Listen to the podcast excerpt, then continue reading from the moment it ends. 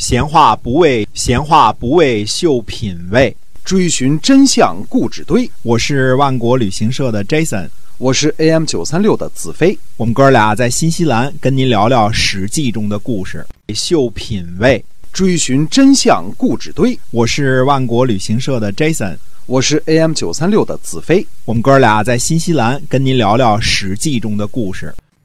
各位亲爱的听友们，大家好，欢迎呢回到我们的节目中啊。我们跟您讲的是《史记》中的故事，那希望您能够喜欢，也能够分享出去给其他的朋友一起来听。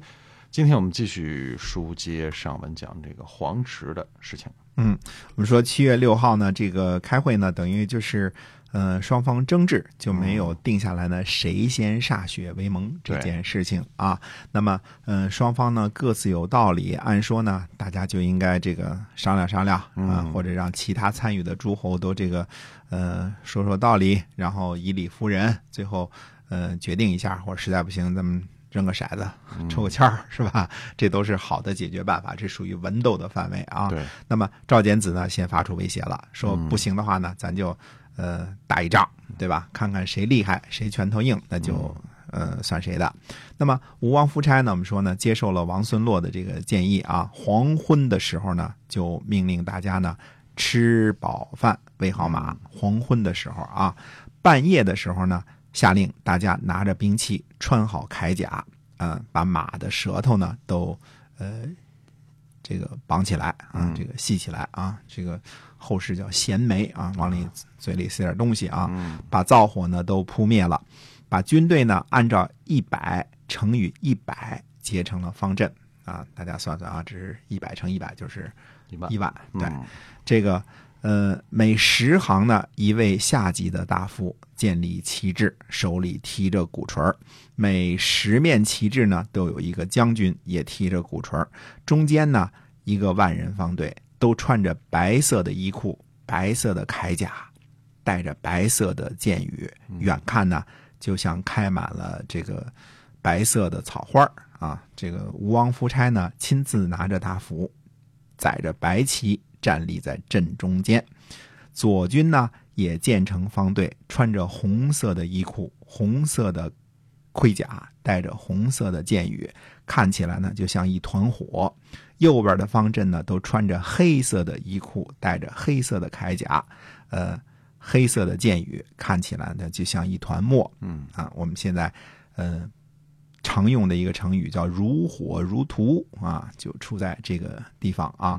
火呢就是红色的，荼呢就是白色的草花啊。如火如荼啊，就处在这个地方。这个穿白衣服的如荼啊，穿红衣服的如火啊，穿这个黑衣服的如墨。呃，那么这三万甲士呢，到了鸡鸣的时候，呃，才排列好。嗯啊，三万人啊，不容易呢啊。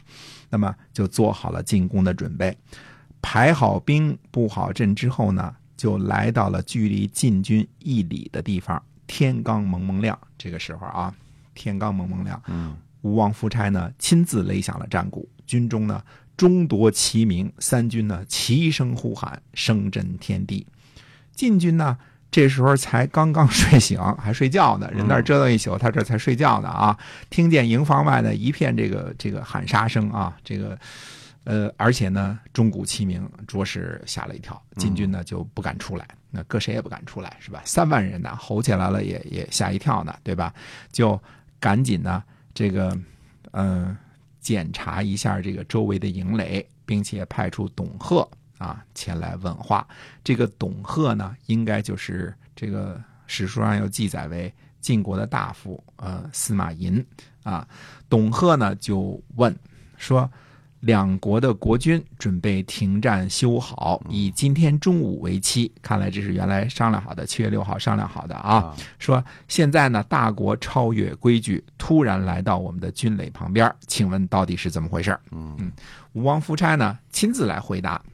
说天子下令说呀，周王室卑微，诸侯的供奉呢没有进献，上帝鬼神都无法祭祀，姬姓雄风不在，孤王我呢日思夜想，匍匐着前来这个朝见贵国的国君。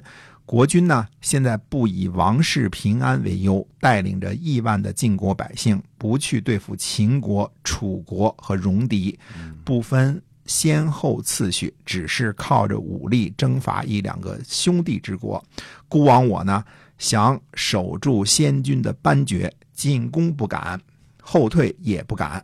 现在呢，会盟的时间快到了，怕会盟的事情呢办不好，让诸侯笑话，决定让孤王我呢侍奉贵国国君，就在今天；不让我侍奉贵国国君，也在今天。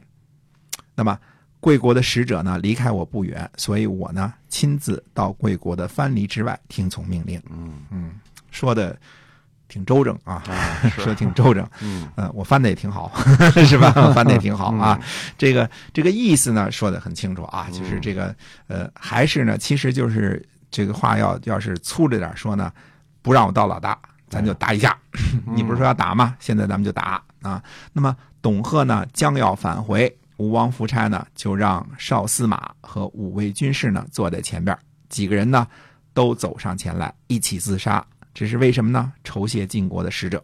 这这个戾气很重啊！嗯你看这个这个这个宋克呢，是以以这个少司马和这个五位军士这个自杀来这个什么的，这蛮夷之国呢，他这个就是野蛮啊，就是野蛮啊，这生死不当回事儿啊，就是让你们看看，我们是来玩命的，对吧？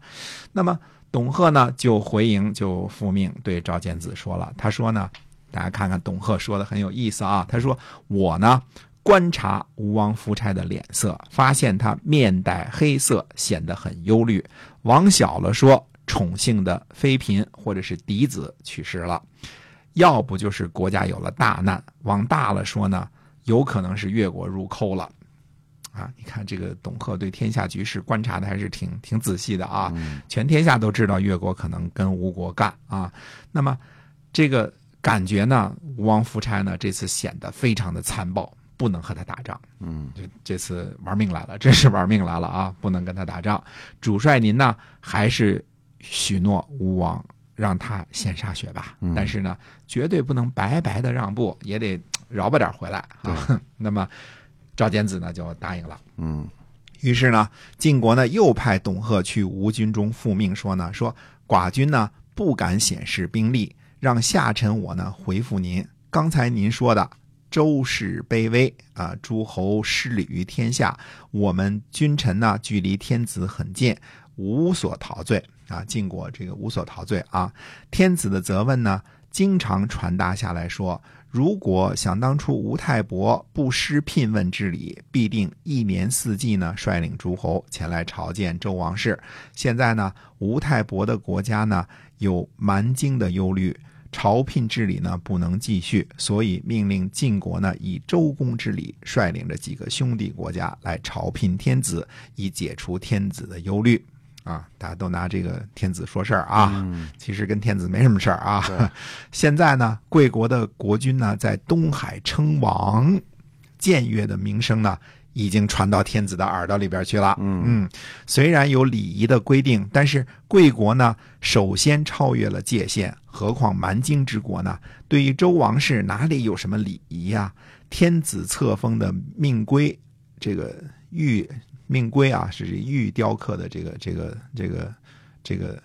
像是一个凭证似的啊，他说这上面呢，命规上面有命令，说吴国的国君册封的爵位是吴伯，不是吴王，这样呢，诸侯才敢侍奉贵国的国君。诸侯呢不能同时有两个盟主，周王室呢也不能同时有两个王。贵国国君呢如果不藐视天子，改称吴公，那晋国哪里敢不听从您的命令，让吴国首先歃血呢？